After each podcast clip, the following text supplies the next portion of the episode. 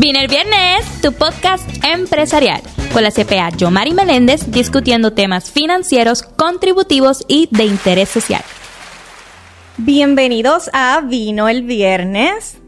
Y hoy lo vamos a estar hablando acerca del bono de Navidad. Yo creo que aquí en Puerto Rico, desde que ya pasa el 31 de octubre, nos enfocamos más que en este periodo de fiesta.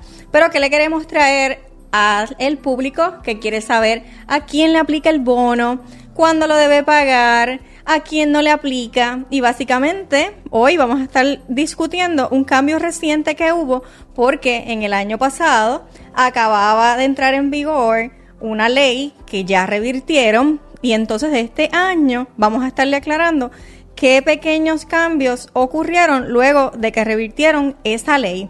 También vamos a explicar qué es el bono de Navidad lo cual no es un regalo como tal, es un derecho laboral que tienen los empleados y es una obligación que tiene patrono. Claro está, el empleado tiene que cumplir con ciertos requisitos que vamos a estar explicando y esas cantidades van a depender de cuántos empleados tiene patrono. Y para eso nos va a estar acompañando alguien que Génesis va a presentar, así que no se despeguen para que se disfruten este episodio. Claro que sí, tenemos a esta preciosa invitada especial que se llama la licenciada López Arbelo, que va a estar ampliando un poquito más sobre este tema del bono. Bienvenida, licenciada. Gracias, gracias por el recibimiento. Y vamos a estar preguntándole, rompiendo el hielo, ¿a quién le aplica el bono de Navidad? ¿A qué empleados? Pues mira, específicamente esta ley que estamos hablando, ¿verdad? Que es la 148, son los patronos privados. Este, y la ley excluye, en el artículo 5, cuatro categorías. Este, estamos hablando de lo que son las organizaciones caritativas, los empleados agrícolas, los empleados domésticos y los empleados públicos, que no es que estén del todo desprovistos, están atendidos en otras eh, leyes y disposiciones. Pero respecto a las obligaciones y derechos que crea esta ley, eh, excluye eso, esos empleados. Y también el artículo número 6 excluye a los empleados unionados que ya tengan un convenio existente. Claro, los excluye, como bien usted menciona, porque están incluidos o cobijados bajo otra ley. No es que se van a quedar sin bono. O sea que en los que le aplica, estamos hablando hoy en este episodio de los empleados que van a disfrutar del bono de Navidad bajo la ley de empresa privada. Correcto, correcto. Y es bien importante que no solamente se impone la obligación que el patrono tiene que cumplir y el derecho del empleado a recibir el bono, pero que también la ley dispone entonces cuál es la causa de acción que tiene el empleado para ir en contra de ese patrono y recobrar entonces ese bono. Claro, nosotros aquí le estamos dando información valiosa tanto al empleado que a veces no sabe a qué tiene derecho, como el patrono que no incumpla y se pueda proteger para evitar que caiga, ¿verdad?, en una no en un no cumplimiento, que termine pagando penalidades. Así que aproveche esta información que le vamos a brindar para que evite caer en ese tipo de prácticas. En lo que expliqué al principio que hubieron unos cambios, ¿a qué cambios le afecta a estos empleados que tienen contrato antes de la reforma? ¿Cómo es que ellos van a cobrar el bono? Pues mira, la, reforma laboral, la ley 4 del 2017, eh, impuso unos requisitos mayores para poder percibir este bono eh, de Navidad, eh, aumentó la cantidad de horas sustancialmente y estableció unas cantidades fijas, ¿verdad? Porque la ley anterior establecía unos porcientos, aquí estamos viendo ya una cantidad específica en metálico como cantidad máxima y la categoría de división, que vamos a entrar un poquito más, de la cantidad de empleados que debe tener el patrono para cualificar en una categoría a la otra eh, aumentó. Obviamente no podemos entrar en el criterio de razonabilidad de estas imposiciones, pero es lo que establece la ley y eso es lo que hay que cumplir. Sí, que eh, mucha gente se confunde porque el año pasado, justamente, creo que fue en septiembre, antes de que... Agosto. Agosto, antes de que empezara el bono, habían acabado de aprobar lo que era la ley 41 del 2022, si no me equivoco de ley, y entonces se pagó el bono cumpliendo con esos requisitos y luego un poco después de que ya se pagó el bono, entonces la revierten porque la Junta de Control Fiscal... Ellos impugnaron la validez de la ley eh, bajo el procedimiento actual, ¿verdad? Este, ante la, la, la jueza Taylor Swain. Pero es bien importante aclarar, la ley fue declarada nula. Okay. Eh, cuando yo, ¿verdad? El tribunal declara algo nulo, es que esto no existió desde el principio. Y una controversia bien interesante que ocurrió es que cuando declaran la ley nula, como bien tú mencionaste, ya había unos patronos que habían pagado el bono, incluso habían pagado unas licencias de salud o de enfermedad, porque entonces se le aplicaba ese beneficio a otros patronos, a otros empleados que antes no lo contemplaba.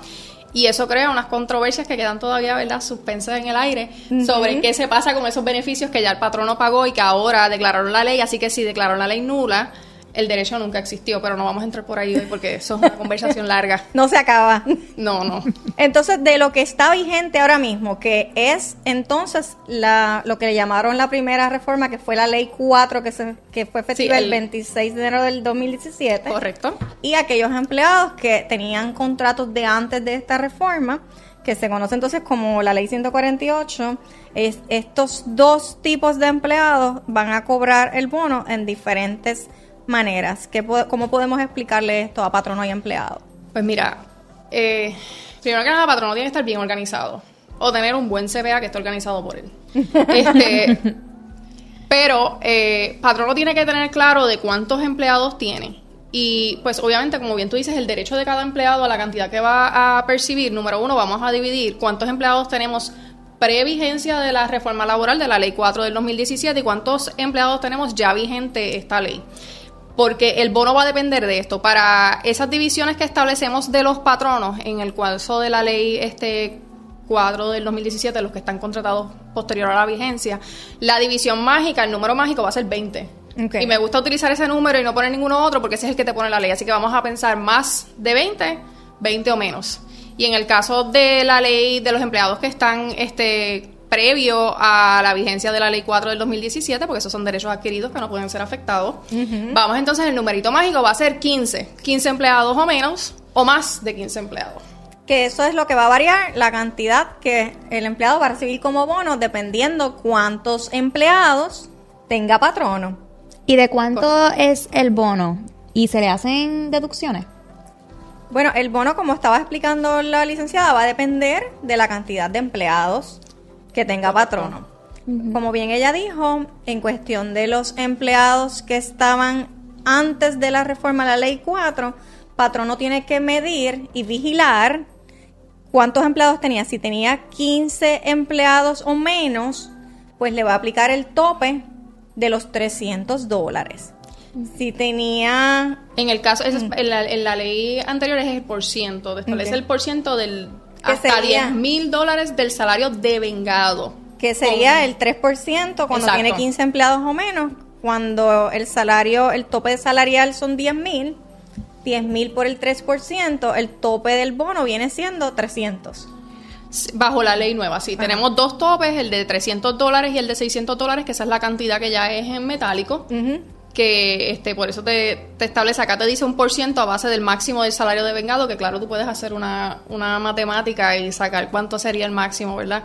Pero en este te establece específicamente, y bien importante, la, el Estado de Derecho de la Ley 4 del 2017 hace una salvaguarda para los empleados que están en su primer año de trabajo que entonces estos van a percibir la mitad de las cuantías establecidas, independientemente, ¿verdad? De los 300 o de los 600, pues entonces serían los 150 o 300 dólares, dependiendo de la cantidad de empleados que tiene el patrono. Que antes de entrar en las deducciones, aclaramos, empleados que le aplica la ley 148 sería el 3% hasta 10 mil si patrono tiene 15 empleados o menos. En, en, ambos casos es la ley 148, lo que pasa es que se va a interpretar a la luz del periodo de contratación del empleado. Que si entró después del 26 le aplica la ley 4. le aplica la ley 4 con respecto a la interacción con esa ley del bono.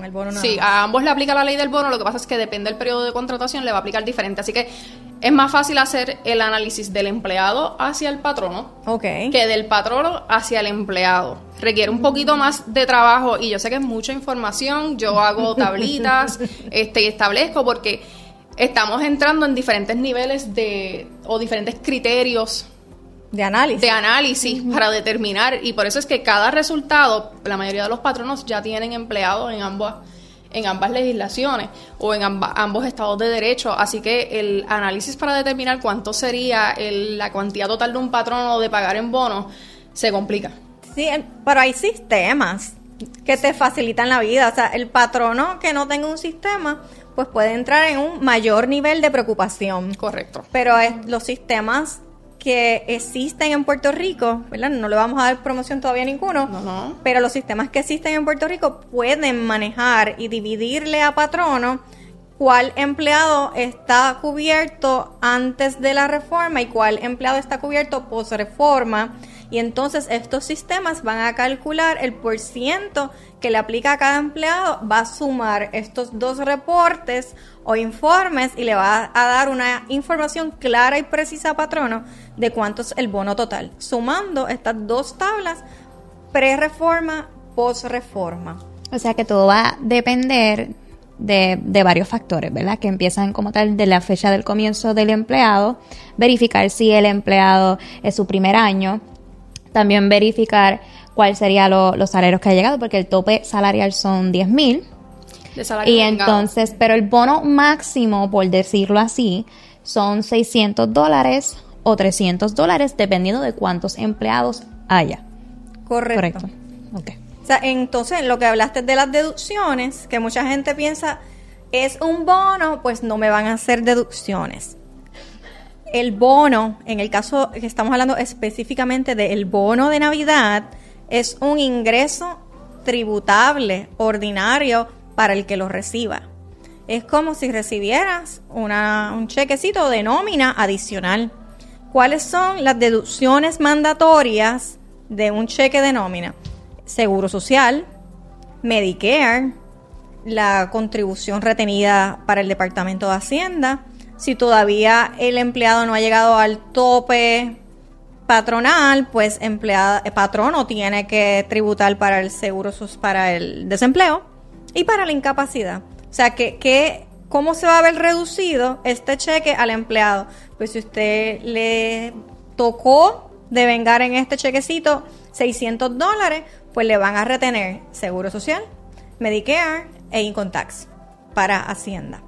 Ese Income Tax no se preocupe tanto porque si usted no va a tributar en la planilla tanto o no llega a un ingreso, ¿verdad? Que llega a una tasa de tributación, pues lo va a recibir como reintegro en la planilla, pero eso se va a enterar luego o cuando tenga un buen CPA o cuando radique la planilla en el, próximo 2024. Tax season, que ya está a la puerta.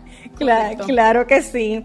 En cuestión de, de lo que ya aclaramos de las cantidades y las deducciones del bono de Navidad, hay también una excepción que no le hemos mencionado, que son los empleados que trabajan en los muelles, Correcto. que ellos solamente tienen que cumplir con 100 horas.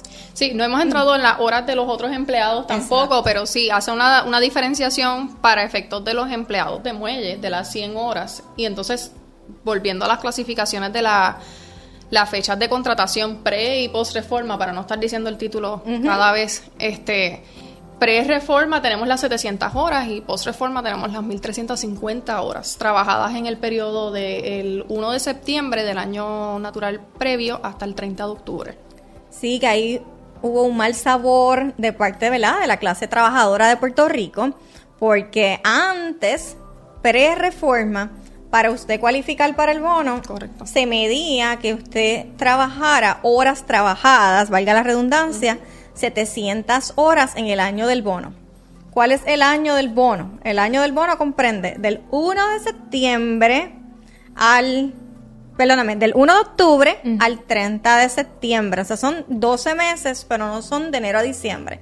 O sea, que a lo mejor usted empezó a medio año en una empresa y tiene que ver si en ese periodo que se mide el bono, usted llegó a las 700 horas. Si no llegó a las 700 horas, pues no cualifica para el bono, a menos que patrono, ¿verdad? Decida darle un- una regalía o un bono aunque no cualifique. Y eso es pre-reforma. Pre-reforma. Sí, pre-reforma son las 700 horas y ya post-reforma estamos hablando de 1350 horas en el mismo periodo. Así que si, si vienes a medir bien, casi tienes que tener el doble de horas, un poquito menos, para poder cualificar. Estas horas trabajadas son trabajadas, o sea que son las horas regulares y las overtime. Entiendo que me aclara la licencia del cálculo de vacaciones. No, la- la- las horas ya, o sea, tienen que ser horas trabajadas ciertas. Ya la- las horas que te ganaste por la licencia de vacaciones o de salud, eso no está dentro de ese cálculo.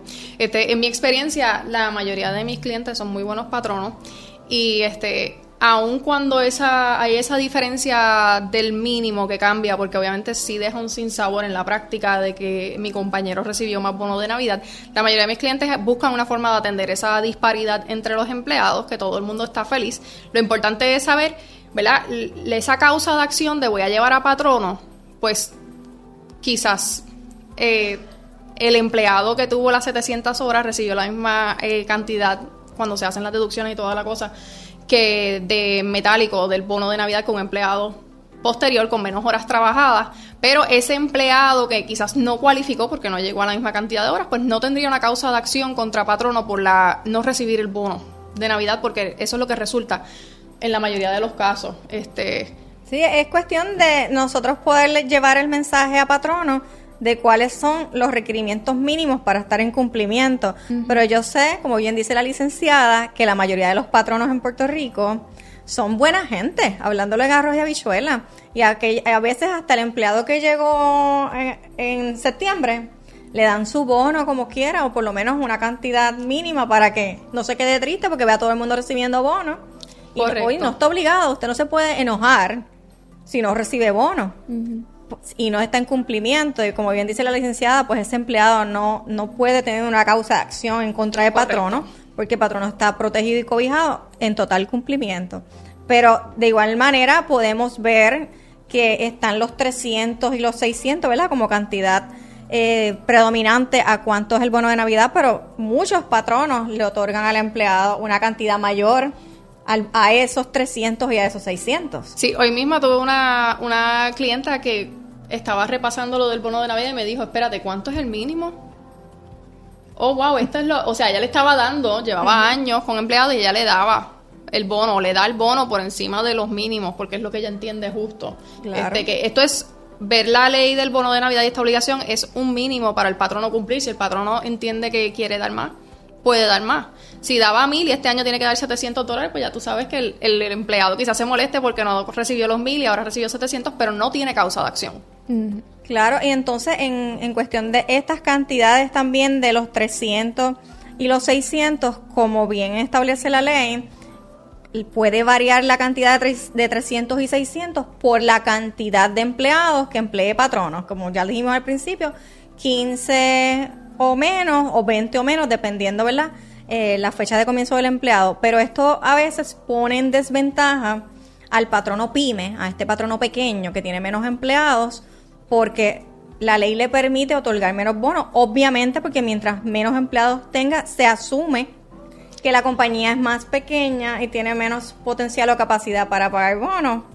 Pero ante la escasez de poder conseguir empleados ahora mismo en Puerto Rico, es una desventaja competitiva que patrono pague menos bonos o se vaya por esta cantidad de los 300, cuando el empleado puede decir, oye, pero si me voy a trabajar allá, pues voy a recibir los 600. Entonces ahí patrono tiene que centrarse y decir, ¿valdrá la pena que yo me economice estos chavitos pagando el bono y quizás tenga un empleado molesto o Correcto. descontento? Porque aunque estoy en cumplimiento, pues estoy dándole un bono que no compite con el resto de la industria. Correcto, correcto. Yo creo que este el análisis este de los 15 y, y los 20 este, n- no toma en consideración, aunque sí dentro de la exoneración, pero el simplemente hecho de tú contratar 15 empleados o 20 empleados o 21 o 16, este, no va necesariamente a la medular, ¿verdad? De, de la razón, está en posición el patrono para pagar Ajá. el- la cantidad del bono. Yo no creo que se deba de penalizar a un patrono de quizás eh, cumplir o tener que hacer el proceso de la exoneración por el simple hecho de la cantidad de empleados que trabaja. Yo creo que si el interés público debería ser promover que los patronos contrataran y proveyeran la mayor cantidad de empleos que sea. Claro. Yo creo que se debería incentivar eh, que el patrono contrate como empleado y no como contratista independiente, que tampoco tienen derecho al bono de Navidad. ¿Anotaron eso? contrate la mayor cantidad de empleados propiamente dentro del rol de empleados con todos sus beneficios y, las protecciones que, y salvaguardas que la ley le, le, da. Este, que ese criterio, pues, vuelvo y digo, no, no estamos legislando, pero si algún legislador está escuchando, pues. Y, y eso que mencionó ella de los servicios prestados, no, no queremos desviar el tema, pero hay veces que el mismo patrono contrata estos servicios prestados y se equivoca todo el año y dice, no, porque yo tengo mis empleados. Y cuando uno va a la nómina de ese patrono, no tiene ningún empleado, todos son contratistas. Entonces, el mismo empleado, que no es empleado, que es un contratista independiente, piensa que es empleado de la institución porque nadie le ha explicado la diferencia y, y tiene la falsa expectativa de que va a recibir un bono de Navidad. No le aplica el bono de Navidad, no le aplica a nadie que trabaje por servicios prestados porque usted es un contratista independiente y usted mismo se está empleando. Por lo cual usted tiene que hacer un presupuesto para usted mismo pagarse su bono de Navidad. Porque...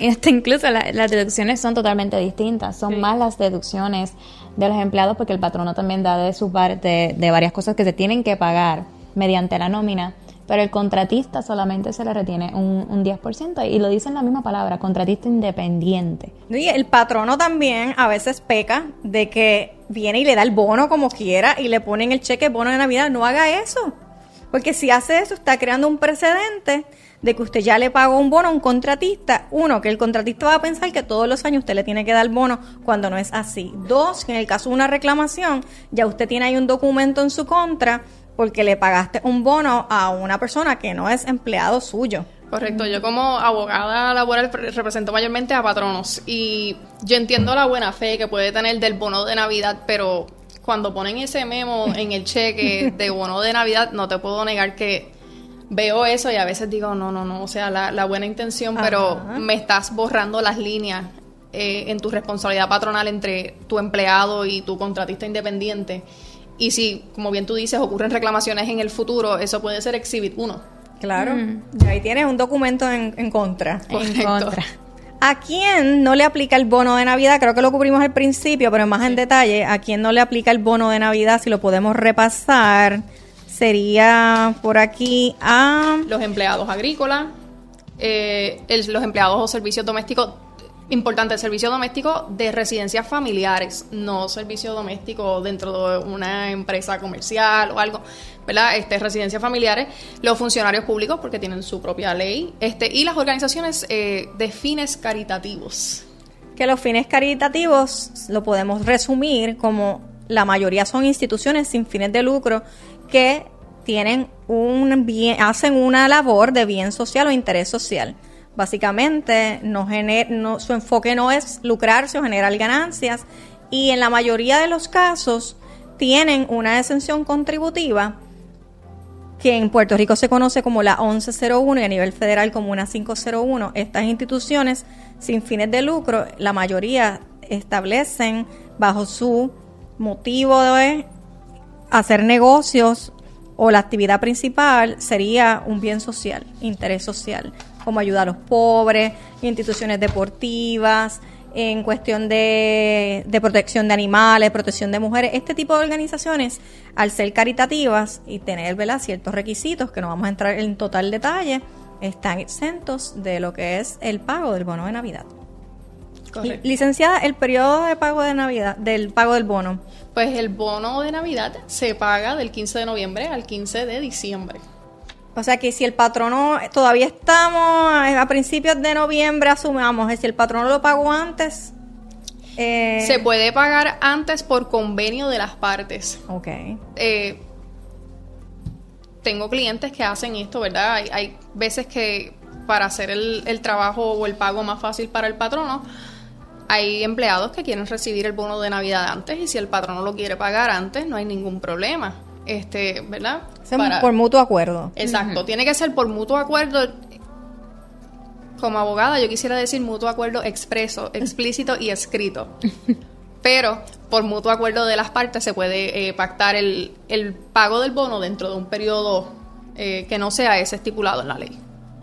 Y el último día es el 15 de diciembre. 15 de diciembre. Y es bien importante, ¿verdad? Que esta es la fecha para que el patrono cumpla y es esta la fecha entonces en la que inicia la causa de acción de un empleado que no haya percibido su bono tal cual lo establece la ley.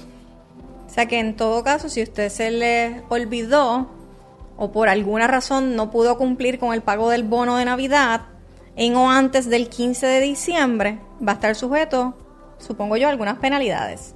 Correcto, correcto. Dentro de la causa de acción, ¿verdad? Porque el derecho es rogado, sabemos que esto está establecido en la ley, pero si el empleado no va y reclama su derecho al bono de Navidad, pues esa penalidad se queda ahí sin, sin operar. Esto no es Harry Potter. Tiene que ir y, y pedir el, el pago y decir se incumplió. Correcto. O sea, que en el caso de que, de que el empleado no se queje hoy, me pagaron el bono tarde o no me lo pagaron, pues hay una penalidad ahí, pero no se consuma porque pues nadie está imponiéndote la penalidad, pero el patrono sí, el empleado tiene un recurso de acción de que es acudir al departamento del trabajo y decir o quejarse, oye, no me pagaron mi bono y ya pasó el 15 de diciembre. Si ya pasó esa fecha, patrono puede entrar en penalidades por no pagarlo. Y sí, y va a haber una diferencia de cuánto tiempo se tarda, ¿verdad? El empleado en llevar esa causa de acción, porque ya una vez han excedido los seis meses desde que se debió de pagar el bono y sin el patrono haberlo hecho, entonces estaría pagando el doble de la cantidad del bono. Si lo hace antes de los seis meses, sería el 1.5 de la cantidad del bono. Wow. O sea que una vez y media, si lo pagaste tarde, no mayor a seis meses tarde, y si te tardaste más de seis meses en pagarlo, te toca pagar como patrono con penalidad el doble del bono. Correcto, así que de aquí deben de sacar, ¿verdad? Es mejor pagarlo tarde que no pagarlo. Así sea el 16 de diciembre, páguelo. Y hay patronos que, por ejemplo, que no pudiesen pagar el bono. ¿Hay algunas excepciones que se le pueden aplicar a algunos patronos? Bueno, en el caso de un patrono que no pueda pagar el bono, tiene que seguir unos pasos. No es que el patrono diga, ah, yo estoy, me fue el año mal, tengo pérdida, estoy pelado, no puedo pagar el bono. No, no, no es ese tipo de decisión que la toma patrono. Por eso es que tiene que orientarse, ya sea con su oficial de recursos humanos, su abogado o CPA, como patrono puede aplicar para la exención del bono, aclarando de que hay una fecha límite. Mm. Si usted entiende que no puede pagar el bono porque tuvo pérdidas o no generó las suficientes ganancias para poder pagar el bono, tiene que seguir los siguientes pasos. Tiene que preparar unos estados financieros que incluyen el estado de ganancias y pérdidas y el estado de situación, lo que se conoce como un balance sheet. Ambos informes se presentan en un formato de estado financiero y debe estar certificado por un CPA. Certificado puede ser un compilado revisado o auditado. Importante, estos estados financieros tienen que cubrir el periodo del bono de Navidad que es del 1 de octubre al 30 de septiembre. Tiene que entregarlo con una hoja de trámite al Departamento del Trabajo. En años anteriores se entregaba personalmente al Departamento del Trabajo, también lo pueden enviar por correo certificado. Si no cumple con esta serie de requisitos, o si lo envía tarde o no hay evidencia que lo entregó, no está exento. Aún así, cuando lo entregue, el secretario del Departamento del Trabajo es quien tiene la final palabra de aprobarlo o de no aprobarlo. Una vez pasa el 30 de noviembre, unos días después, usted va a haber publicado en el portal del Departamento del Trabajo y en ciertos periódicos de Puerto Rico cuáles fueron los patronos que le eximieron de pagar el bono de Navidad. Así que si usted es empleado y está nervioso esperando cuándo voy a recibir el bono o no, tiene que estar pendiente estos listados que surgen y publican a veces periódicos como El Nuevo Día o el portal de la página del Departamento del Trabajo y allí puede ver si su patrono está listado allí, pues lamentablemente por alguna situación económica, a lo mejor el patrón no, no le va a pagar el bono de Navidad y usted no puede tomar acción en su contra. En mi recomendación es que si es un patrono que usted está solicitando, ¿verdad?, la exoneración del, del pago del bono de Navidad, no deje que su empleado se entere por el periódico tenga una comunicación directa y eso, aunque la exoneración vaya, este, pues uno con la relación con los empleados es continua, o sea, no es una situación de una vez, tú necesitas de estas personas, así que aunque no esté en la ley, mi mejor política sería, o mi mejor recomendación sería, comuníquele del proceso de que se está solicitando la exoneración del bono de Navidad a sus empleados y esto eh, va a hacer que lo lo entiendan. Definitivamente no va a estar contento, pero va a hacer que lo entiendan mejor. Claro, ¿verdad? No todos los negocios este año generaron ganancias.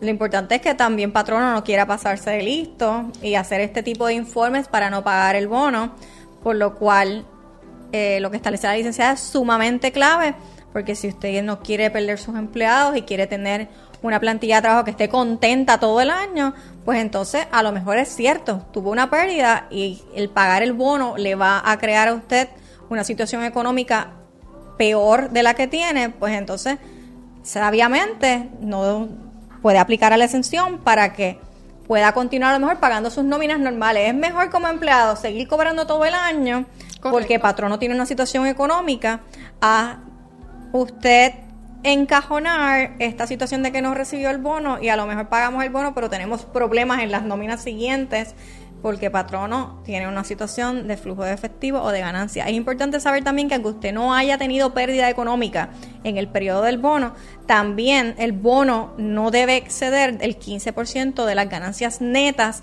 que tuvo patrono, por lo cual patrono también puede presentar este tipo de informe para que se pueda pagar un bono reducido.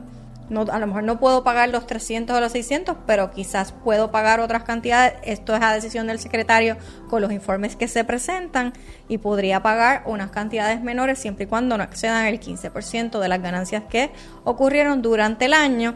Esta ganancia nunca se va a afectar por pérdidas netas de años anteriores y por las cuentas a cobrar también eh, pudieran afectarse. Así que es importante que un CPA se encargue de ese asunto para que lo haga de manera correcta y no peque de conocimiento y de acción.